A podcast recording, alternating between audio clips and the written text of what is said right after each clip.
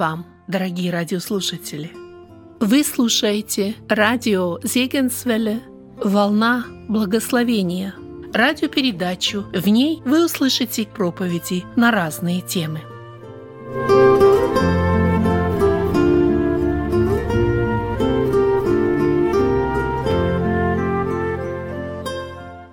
Продолжение тем по книге Джона Криса Велли «Иисус. Тайна жизни и учения».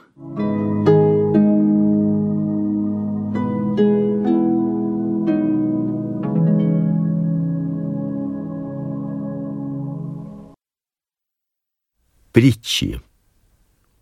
Рассмотрим три примера парабол или притчей.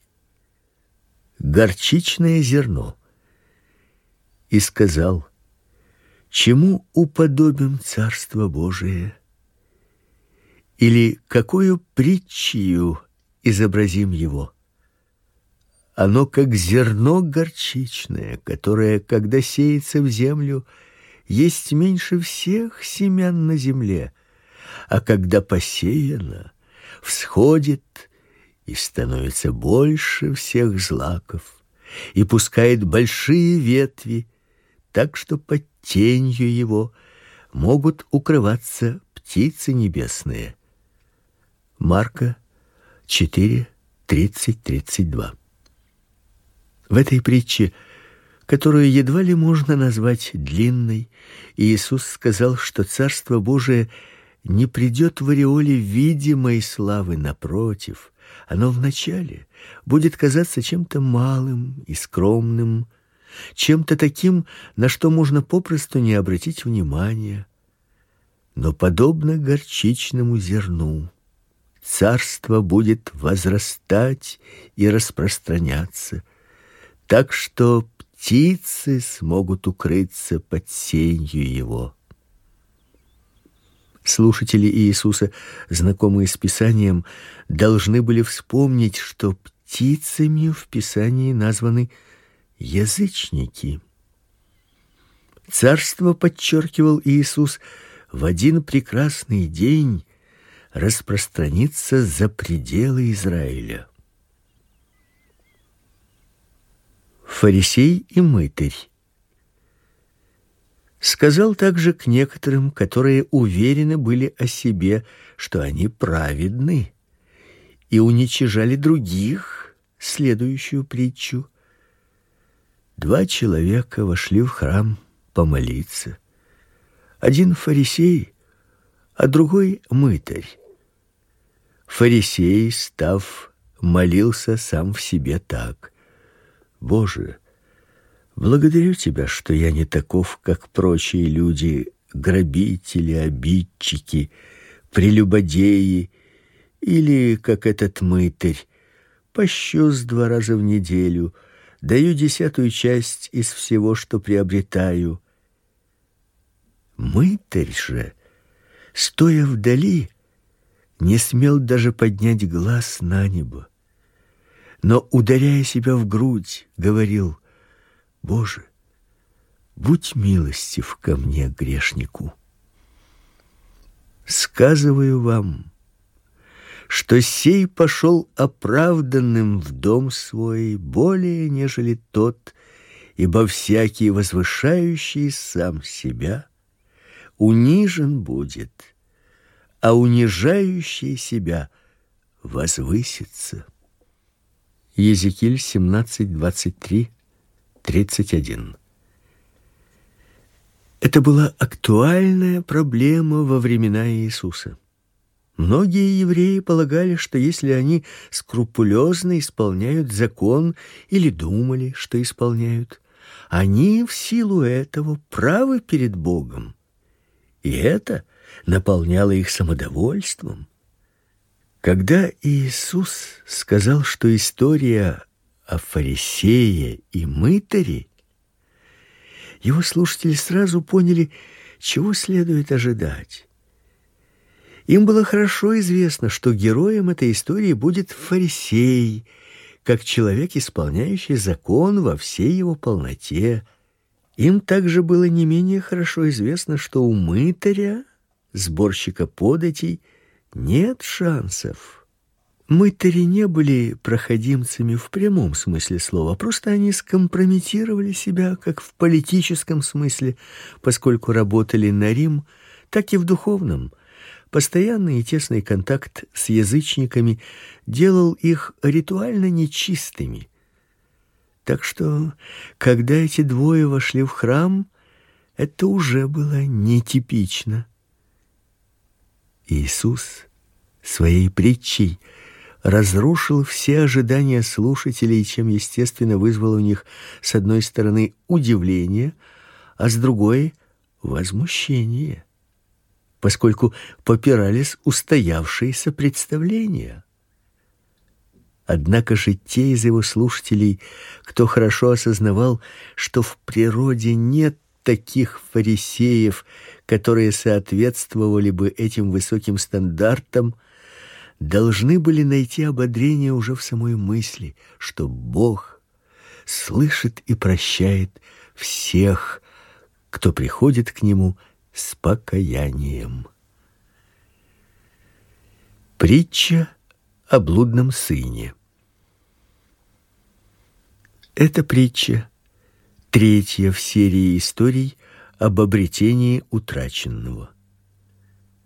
Основанием для этой притчи послужило возмущение фарисеев, недовольных дружбой Иисуса с грешниками. И притча стала частью его ответа фарисеям. У некоторого человека было два сына. И сказал младший из них отцу: Отец, дай мне причитающуюся мне часть имения. И отец разделил им имение. По прошествии немногих дней младший сын, собрав все, пошел в дальнюю страну и там расточил имение свое, живя распутно. Когда же он прожил все, настал великий голод в той стране, и он начал нуждаться. И пошел, пристал к одному из жителей страны той, а тот послал его на поля свои пасти свиней. И он рад был наполнить чрево свое рожками, которые ели свиньи, но никто не давал ему. Придя же в себя, сказал, «Сколько наемников у отца моего избыточествуют хлебом, а я умираю от голода. Встану, пойду к отцу моему и скажу ему, «Отец, я согрешил против неба и пред тобой, и уже недостоин называться сыном твоим. Прими меня в число наемников твоих». Встал и пошел к отцу своему. И когда он был еще далеко, увидел его отец его и сжалился, и, побежав, пал ему на шею и целовал его. Сын же сказал ему, «Отец, я согрешил против неба и пред тобой, и уже недостоин называться сыном твоим». А отец сказал рабам своим, принесите лучшую одежду и оденьте его, и дайте перстень на руку его и обувь на ноги, и приведите откормленного теленка и заколите.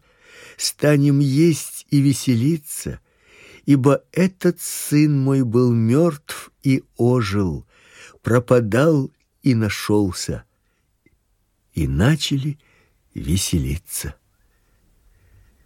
Старший же сын его был на поле. И, возвращаясь, когда приблизился к дому, услышал пение и ликование, и, призвав одного из слуг, спросил, что это такое. Он сказал ему, «Брат твой пришел, и отец твой заколол откормленного теленка, потому что принял его здоровым». Он рассердился и не хотел войти. Отец же его, выйдя, звал его, Но он сказал в ответ отцу: вот я столько лет служу тебе и никогда не приступал приказания твоего, но ты никогда не дал мне и козленка, чтобы мне повеселиться с друзьями моими. А когда этот сын твой, расточивший имение свое с блудницами, пришел, ты заколол для него откормленного теленка. Он же сказал ему: "Сын мой, ты всегда со мной, и все мое твое. А о том надобно было радоваться и веселиться, что брат твой этот был мертв и ожил, пропадал и нашелся.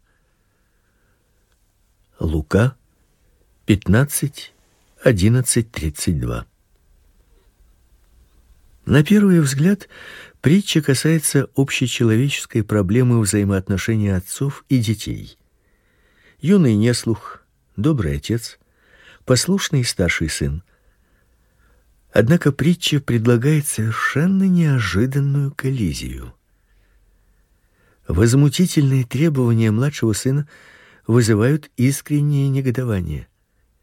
Просить у отца при его жизни свою часть наследства – это уже крайнее проявление непочтительности, равносильное тому, как если бы сын сказал: "Мне бы хотелось, чтобы ты уже умер". Слушатели Иисуса очевидно были согласны с тем, что постигший такого сына несказанный позор жить среди язычников и питаться со свиньями вполне заслуженное наказание. И вот здесь их ожидал первый и совершенно неожиданный поворот. Сын принимает решение вернуться домой и умолять отца, чтобы его взяли в услужение. Можно представить, как были удивлены слушатели такой циничной моралью. Этот сын заслуживал самого сурового осуждения, а не милости быть принятым в работники – Понятно, отец откажет ему. Молодой человек возвратился домой. И здесь возник второй изгиб сюжета, поскольку сын, как и положено, должен был встретить более чем холодный прием. Однако отец, с нетерпением ожидавший сына, увидев его издалека, сжалился бросился ему навстречу и пал ему на шею и целовал его. Во времена Иисуса никто не бежал навстречу. Бег вообще считался делом унизительным. А уж бежать навстречу и того больше обнимать разгильдяя Отец просто позорил себя жертвовал своей честью и достоинством. Но это не все. Отец продолжал шокировать слушателей. Окрыленный любовью, он и слушать не захотел о том, чтобы унизить сына до положения наемного работника. Напротив, он восстановил его сыновний статус. После всех этих перипетий Слушатели ожидали традиционной для подобных ситуаций концовки. Дескать, и жили они долго и счастливо. Однако в истории, которую рассказал Иисус, произошел новый примечательный поворот. Старший сын, который оставался дома и уже одним этим заслужил право быть героем притчи, вдруг проявляет себя амбициозным и неприятным человеком. Своим отказом от участия в пиршестве он наносит оскорбление отцу. Его так разозлила любовь отца к его младшему брату, что он сам становится таким же, каким его брат был в юности. Сын, который был потерян, нашелся. А сын, который, казалось бы, никуда не пропадал, вдруг оказался потерянным.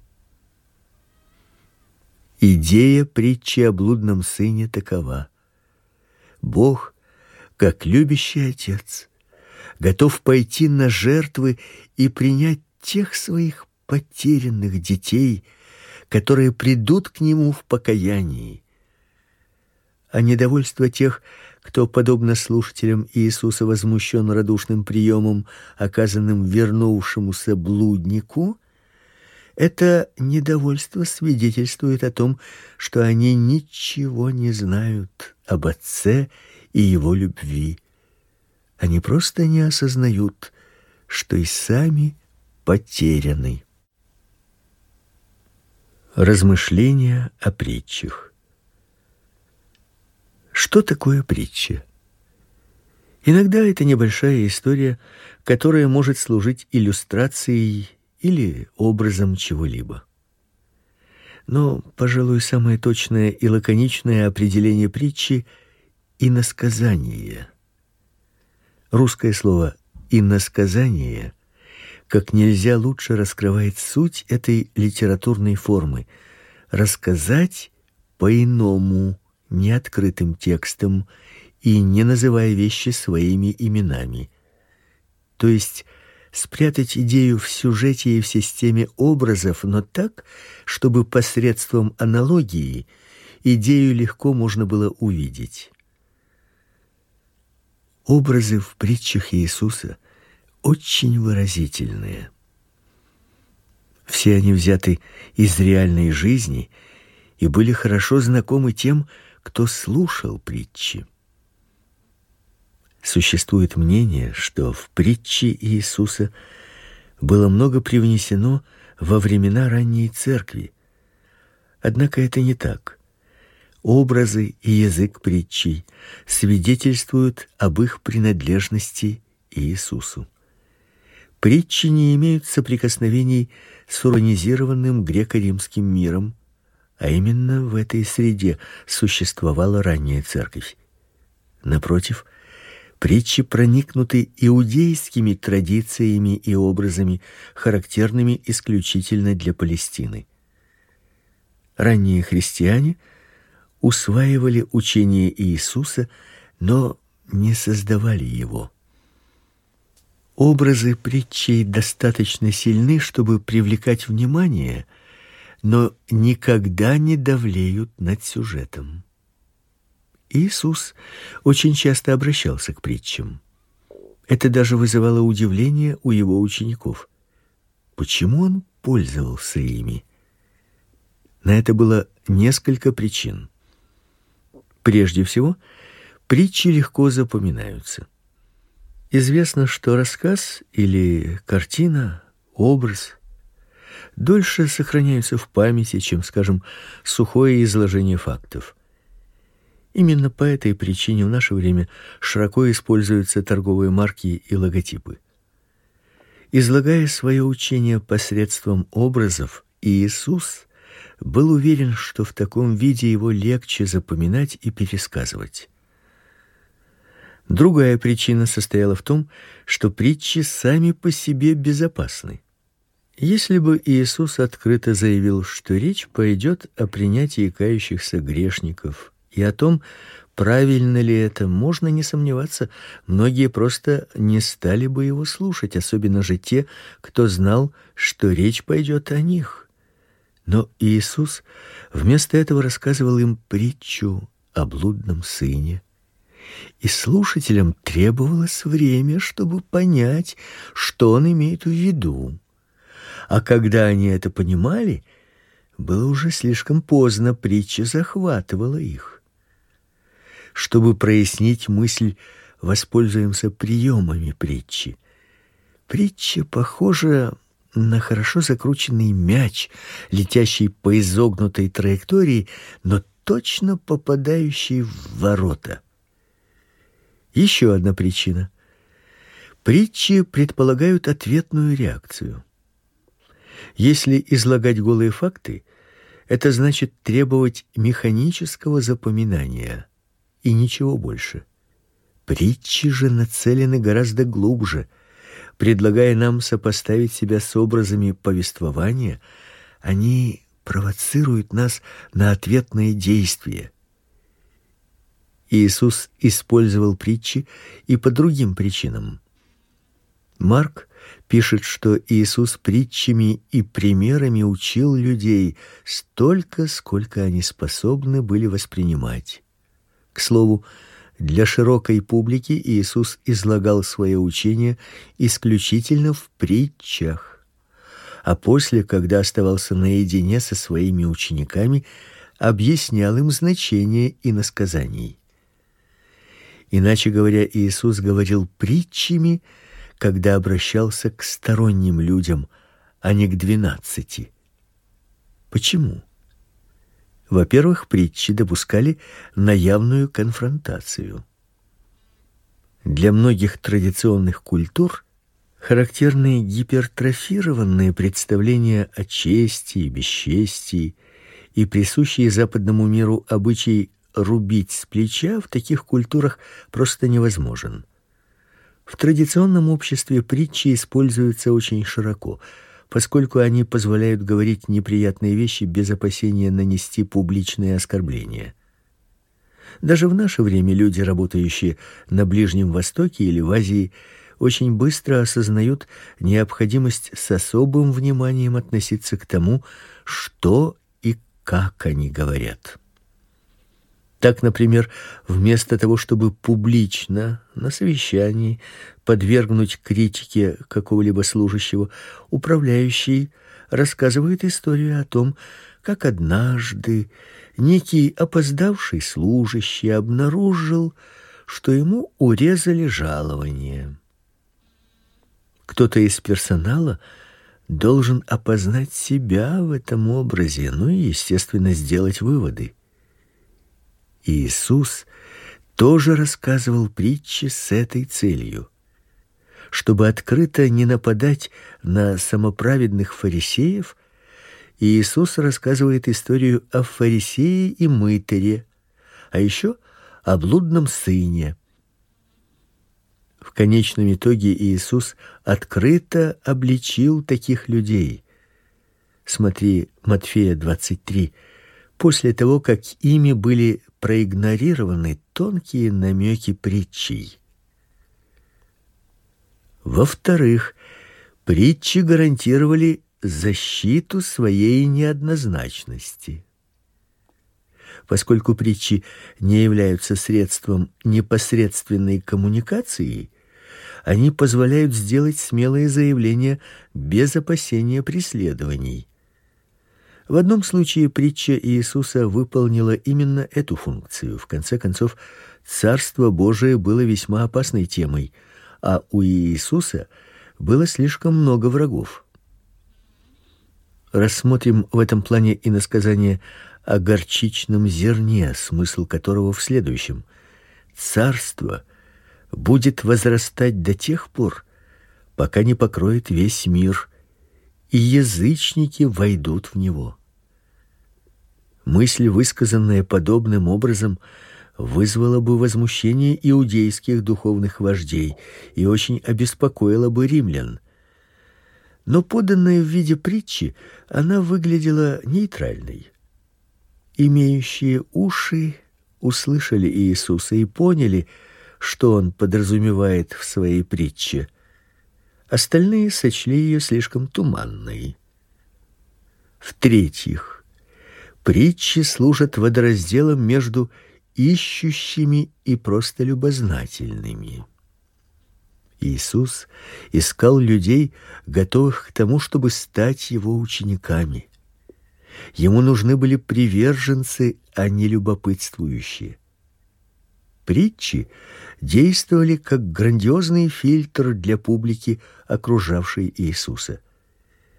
В результате одни люди послушав притчи, уходили более чем довольные или же слегка озадаченные услышанной головоломкой. Другие чувствовали себя глубоко задетыми и заинтригованными услышанным и приходили к Иисусу со словами: "Учитель, я думал о том, что ты сказал. Если я правильно понял, сказанное означает, когда мы рассматривали чудеса Иисуса, мы видели, что его чудеса так или иначе делили людей на тех, кто их принимал, и кто отвергал их. Притчи делали то же самое. К сожалению, для многих Иисус учил не общеобразовательным дисциплинам, и те, кто отвергал его учение, отвергли Бога. Учение Иисуса сила и страстность. В том, как учил Иисус, сокрыта удивительная власть. В его дни принято было учить, опираясь на традицию. Если учитель хотел, чтобы его утверждения выглядели убедительно, он должен был сослаться на какого-либо раввина, который высказал эти мысли до него, и выглядело это примерно так: Рави Самуил, следуя Рави Езекиилю, который следовал Рави Виньямину, сказал: От поданных таким образом мыслей исходил затхлый душок вещей, бывших в употреблении. Иисус же начинал учить со слов: Вы слышали, что было сказано, а я говорю вам.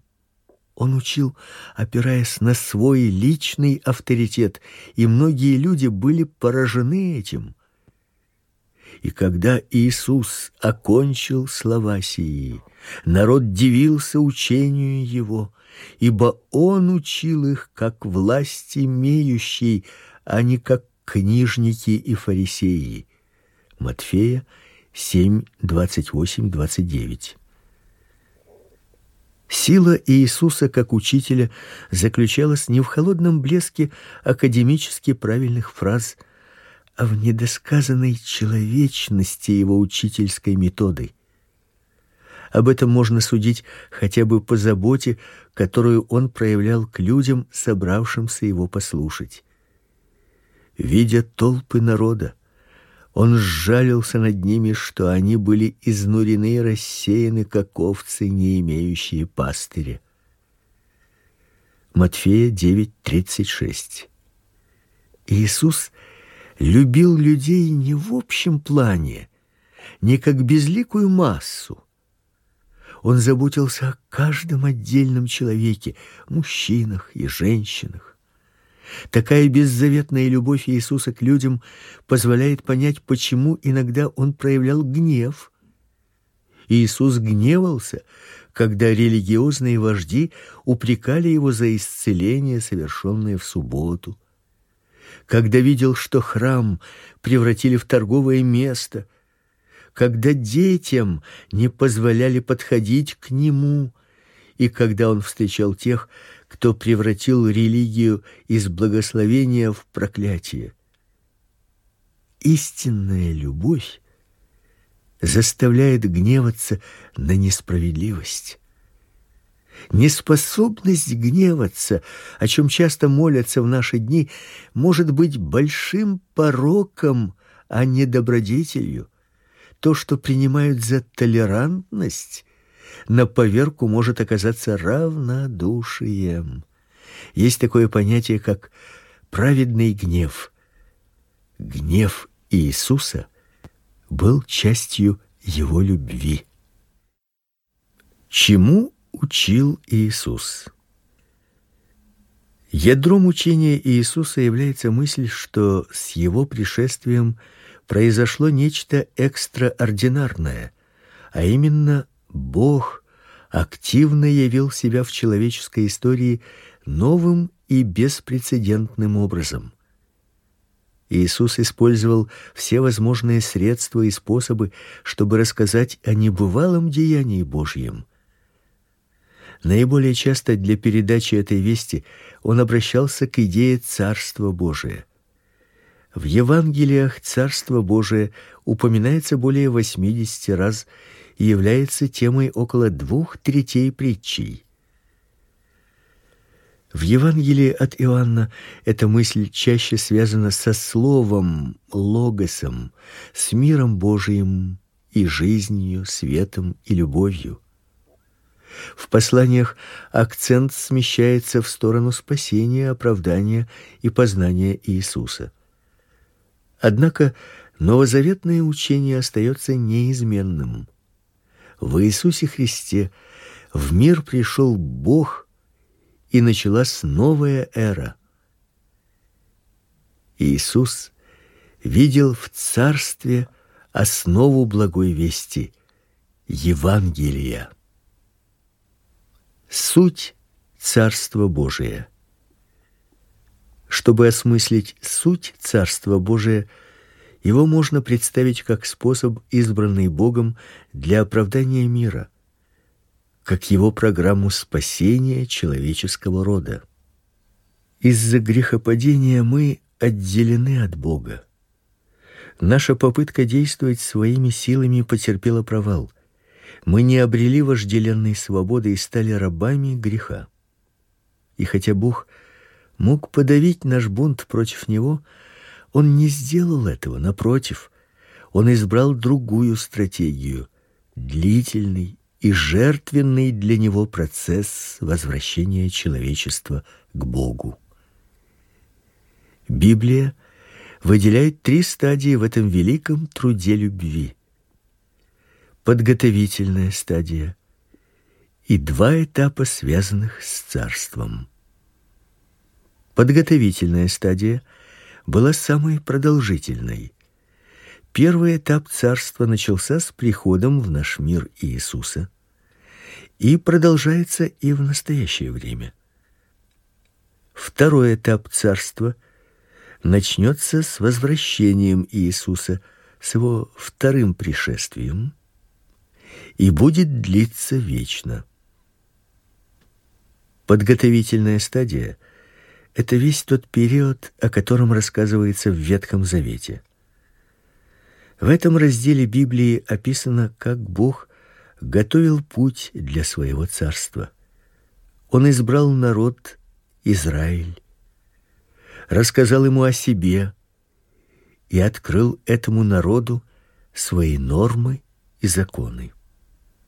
К концу этого долгого подготовительного периода Бог дал обетование о новом царстве, которое не будет похоже на все прочие, имеющие свои пределы и конец земные царства, и с величием которого ничто не сможет сравниться.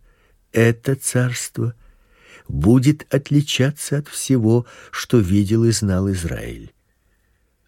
Одно из пророчеств об этом царстве в книге пророка Даниила звучит так: И в дни тех царств Бог небесный воздвигнет царство, которое вовеки не разрушится, и царство это не будет передано другому народу.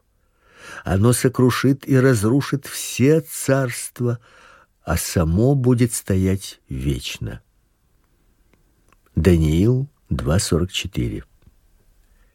Это царство бросит вызов всем царствам и империям мира и восторжествует над ними.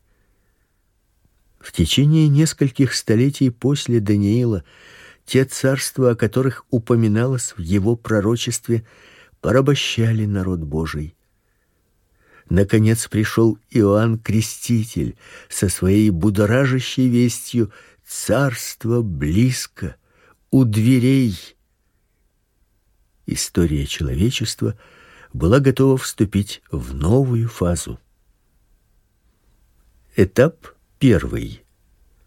Царство Божие в настоящем. Слова Иисуса о пришествии царства означали завершение подготовительной стадии. Сослужение Иисуса, обучение народа исцелений и освобождение людей от сил зла началось царство. Теперь люди могли войти в это царство, а их внутреннее духовное преображение служило для Иисуса видимым свидетельством, что царство уже присутствует. Большая часть из того, чему учил Иисус, касается этого типа царства, актуального и для нашего времени. Как сказано в притче о горчичном зерне, в настоящем, сейчас, царство как бы скрыто от глаз, и его легко проглядеть. Отсутствие у царства видимых признаков создавало проблемы для современников Иисуса, его слушателей. Они ждали чего-то более впечатляющего. Иисус же учил, что царство на первый взгляд представляется чем-то слабым и уязвимым, но это впечатление обманчиво. На самом деле оно исполнено силой, способной изменить все, даже жизнь. Подобно закваске в тесте, оно совершает действие медленно и тихо. И невзирая на отсутствие видимых признаков, действие царства никогда не прерывается, поскольку это Божья работа, и его сила и власть стоят за ней. В отличие от ветхозаветных царств, Царство Божие не знает ни географических границ, ни этнических разграничений. Оно всемирно, и люди всех наций и народностей могут войти в него. На современном этапе царство открыто для всех. Поскольку царство представляет Божью силу в действии, оно именно поэтому активно противостоит силам дьявола. Наш мир является сценой, на которой разыгрывается жестокое и бескомпромиссное духовное сражение, едва ли видимое нам между царством и его врагами. Приход царства всколыхнул все в этом мире, как добро, так и зло, и показал, что далеко не все, что заявляет о своей принадлежности к царству, действительно исходит от Бога. На данном этапе царства подлинное и поддельное все еще сосуществуют. Новый Завет особо подчеркивает, что Царство Божие сосредоточено на Иисусе. Он проповедовал о царстве, принес его в мир и возглавляет его. Он пребывает в самом сердце царства. Сегодня, как и в прошлом, люди входят в царство только через обретение царя Иисуса. Этап второй. Царство Божие в будущем. Иисус не ограничивал свое учение только этим первым этапом царства. Он также говорил о втором, о втором славном пришествии царства. И хотя Иисус весьма лаконично говорил о будущем, общая картина вполне ясна. Второй этап начнется, когда Иисус снова придет с небес. Произойдет это внезапно, неожиданно и явно. И произойдет суд над добром и злом и окончательное сокрушение дьявола и тогда уже вечное и славное царство будет полностью свободно от всего злого и порочного. Этот этап царства будет очень отличаться от теперешнего, однако созданный Иисусом образ однозначно свидетельствует, что это будет прекрасное место, и там соберутся люди со всего мира, чтобы жить в мире и радости. С наступлением второго этапа вхождение в царство закончится с пришествием Иисуса. Дверь, открытая сейчас, затворится. Царство преображает наш образ жизни и наши представления о смерти. Для последователей Иисуса смерть не является завершением жизни, но напротив, открывает доступ к вечной жизни, радости и славе Царства Небесного. Вхождение в Царство. Неприходящая значимость Царства. Евангелия ясно дают понять, что нет ничего важнее принадлежности к Царству. Вхождение в него означает вечную жизнь и спасение – Смотри, Лука 18 25 30. Здесь Иисус говорит о том, как тяжко богатому человеку войти в Царство Божие, после чего ученики спросили у него: "Кто может спастись?"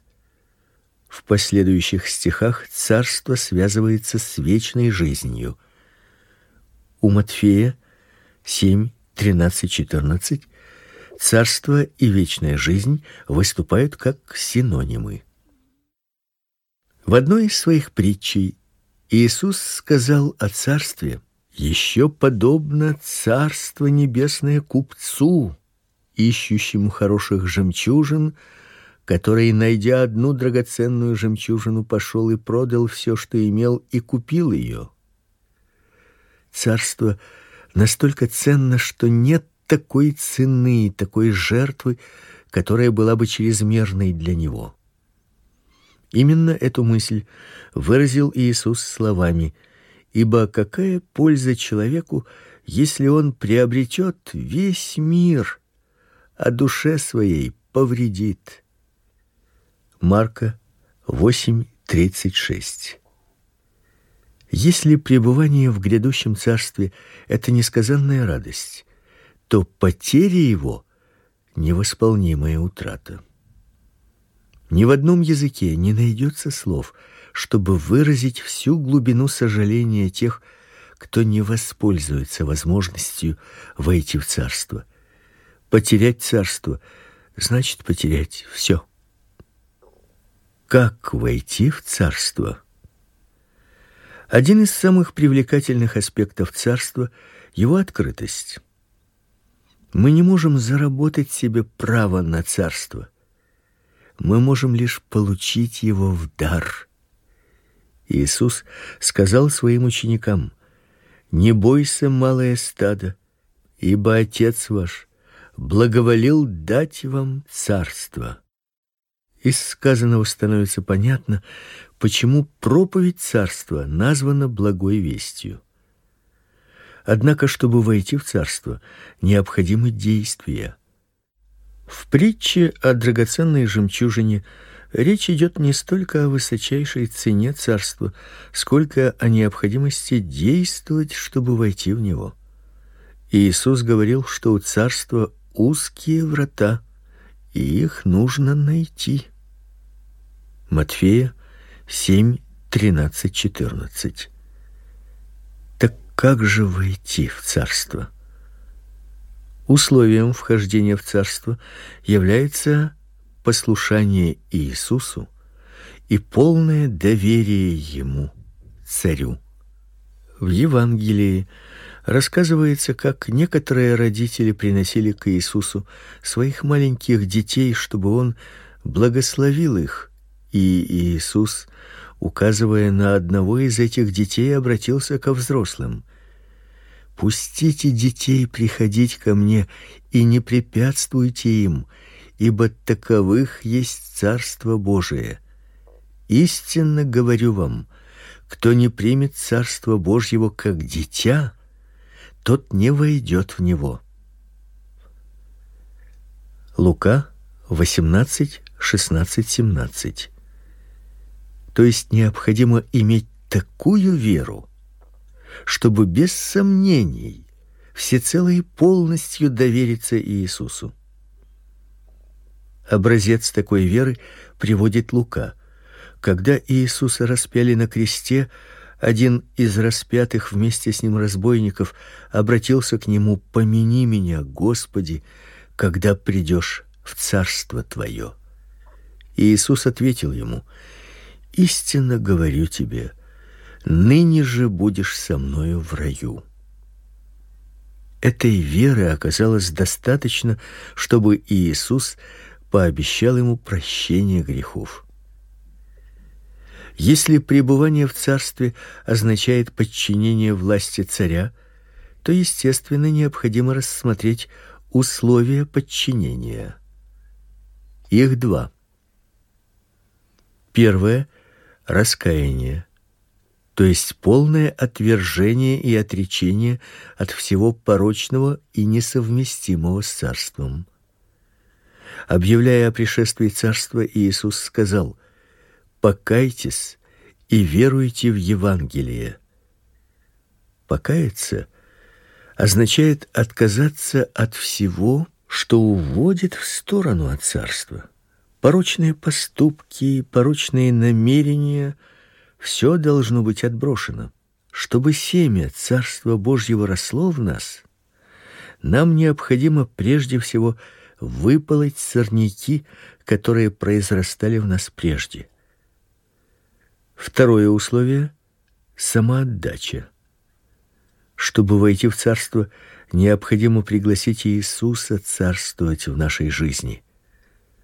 Это означает полное подчинение ему как Господу и вручение себя его руководству.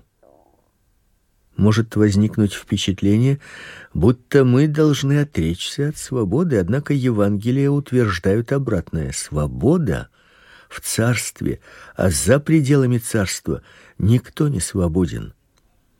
Поскольку всеми нами управляют наши желания, и они же давлеют над нами, Вхождение в царство освобождает нас от этого ига, которое Иисус сравнивал с воловьим ярмом, бременем возложенным на шею. Придите ко мне, все труждающиеся и обремененные, и я успокою вас. Возьмите иго мое на себя и научитесь от меня, ибо я кроток и смирен сердцем, и найдите покой душам вашим, ибо иго мое благо и бремя мое легко. Готовность следовать за Иисусом в царство не единовременный акт, а долговременное состояние. Иисус предупреждал, что будут такие, кто с радостью примет новую для них весть о царстве, однако их энтузиазм быстро иссякнет. Его хватит на слова, но его не будет вовсе, когда возникнут испытания и соблазны. Жизнь в царстве не забег на стометровку. Она больше похожа на марафон. Итак, царство дарует свободу и предъявляет требования. Те самые требования, о которых говорил Иисус, когда советовал своим современникам, заинтересовавшимся царством, хорошо все обдумать, прежде чем следовать за ним. Потому что в любой ситуации приоритет необходимо отдавать царству.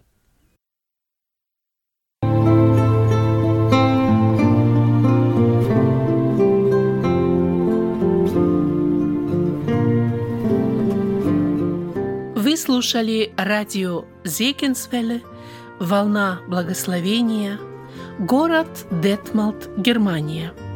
Дорогие радиослушатели, мы желаем вам Божьих благословений.